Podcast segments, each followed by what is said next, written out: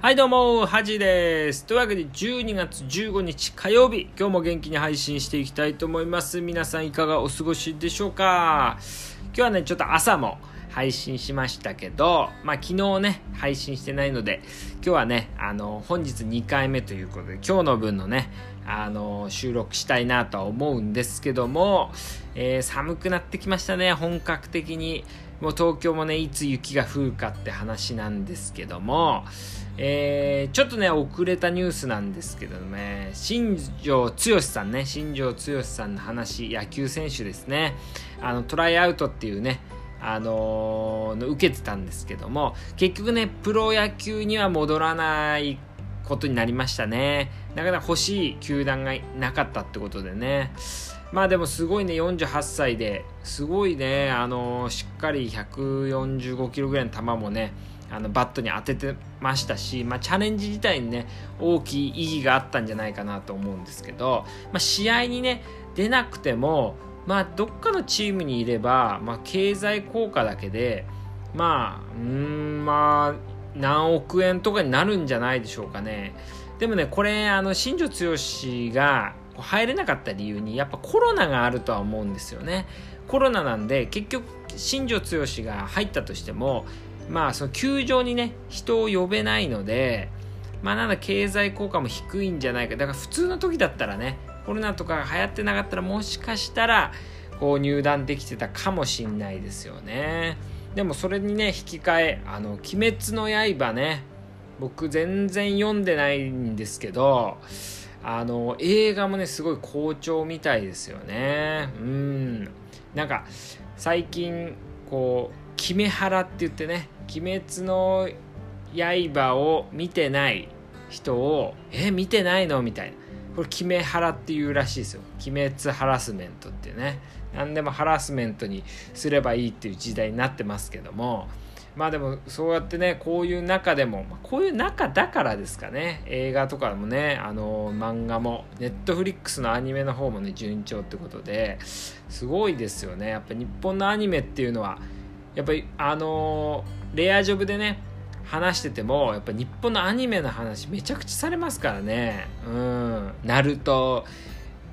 ワンピースとか言ってねめちゃくちゃされます。鬼滅はねあんまされたことないですけどまあちょっとねあの5年ぐらい経ったら読んでみようかなと思うんですけども。あとあの AirPods Max ってねあの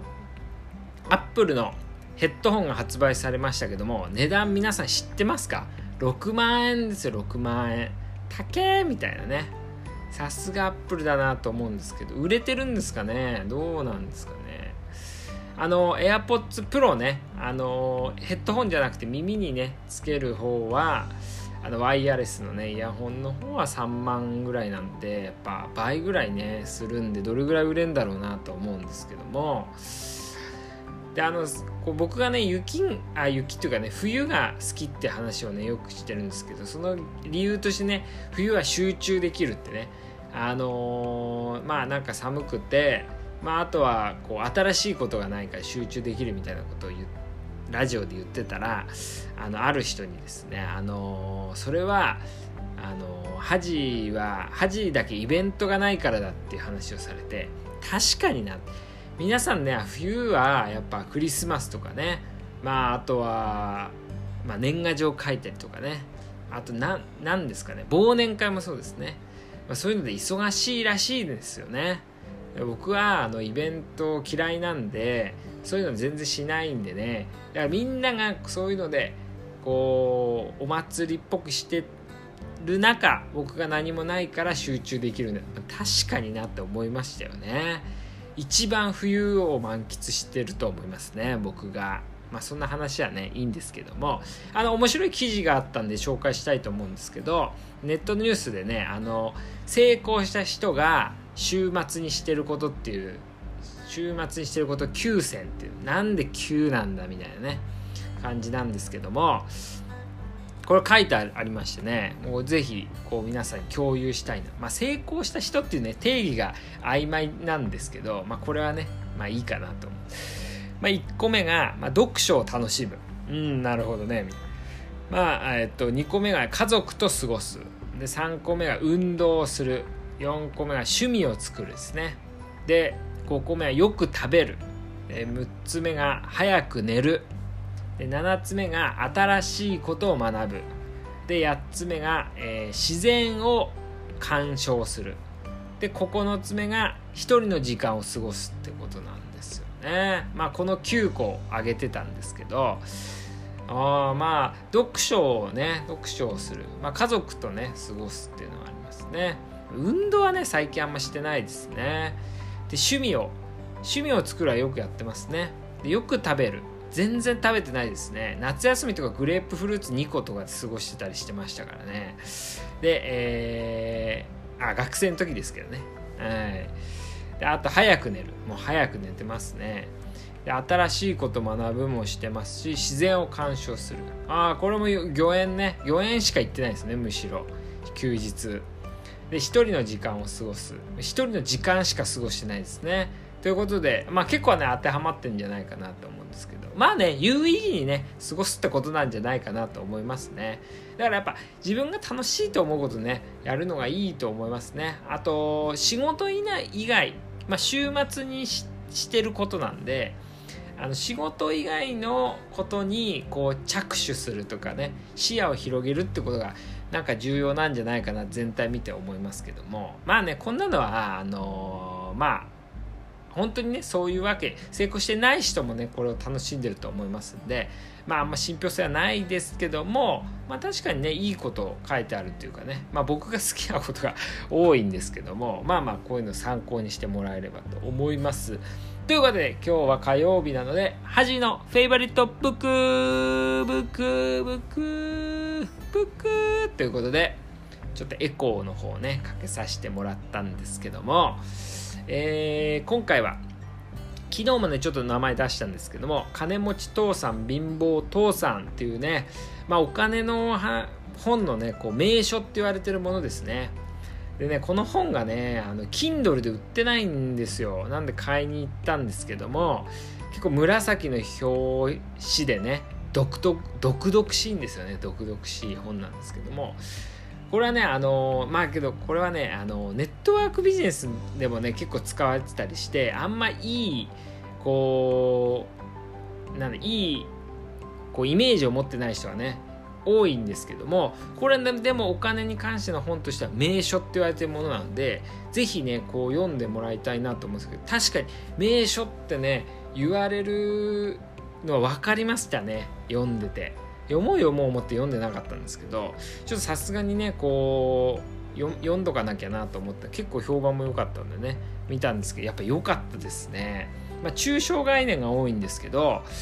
まあ、結構ざっくりとお金のねどう捉えればいいのかっていうのを書いてあっててでその中で僕がねいいなと思ったのはあのまず最初に書いたんですよ。この本の最初の方に。お金はあのお金持ちはお金のために働かないっていうのを書いてあって。んみたいなね、まあ、いいなんかキャッチーなねフレーズだと思うんですけど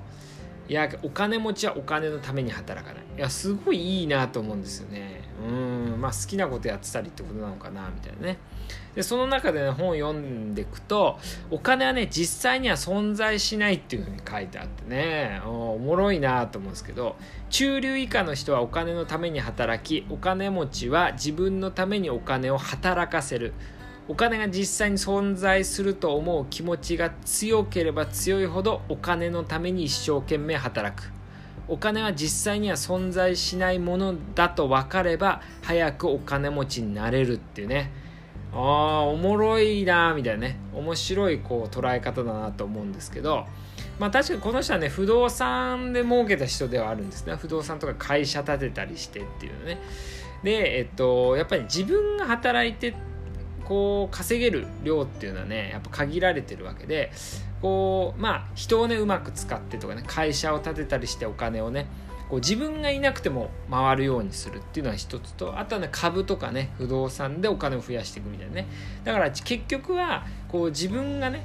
こうまあお金っていうのはこう実際に持ってるお金を持つってことじゃなくてどっかで動かしとくっていうのはね人と一緒ですよね。こうお金に最初まあこうやって働いてくれよみたいな感じで言ってこう設定した後は勝手に働いてもらう、まあ、これは理想ではあるなと思うんですけどまあこれもね僕もまあこうちゃんと分かってるかっていうとね7割ぐらいしかこう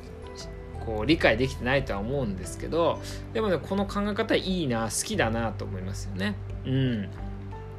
でえっとお金持ちはね全てを動かしているけど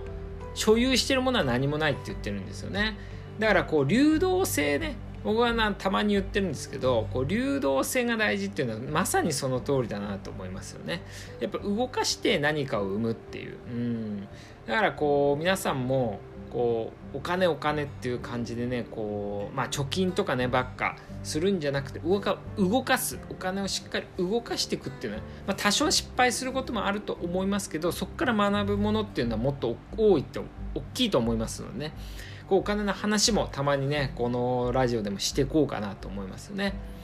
でやっぱお金っていうのはね貯める稼ぐ増やす守る使う。これねよく言われてるんでこのね5つの力をねアップさせるとお金困らないでね。なおかつこうお金を持つことによってその僕が前言ってた僕はいつも言ってるんですけどあのお金っていうのは不幸に近い存在だっていうのを言ってるんですけどだお金ないと不幸ですけどあっても幸せとは限らないんですよね。でもあることによってできることも多いですしこうまあ幸福度とかねあと幸せになるための、まあ、土台みたいなもんだと思うので、まあ、これについてね学ぶのはすごい重要だと思うんですよね。というわけでね、あのー、この金持ち父さん貧乏父さんこう名所って言われてるので是非ねちょっとこう働いててね税金とかあとお金のこと投資のことについてねこうちょっと考えてる人は是非手に取ってみてもいいんじゃないでしょうかというわけで今日はこの辺でおやすみなさい。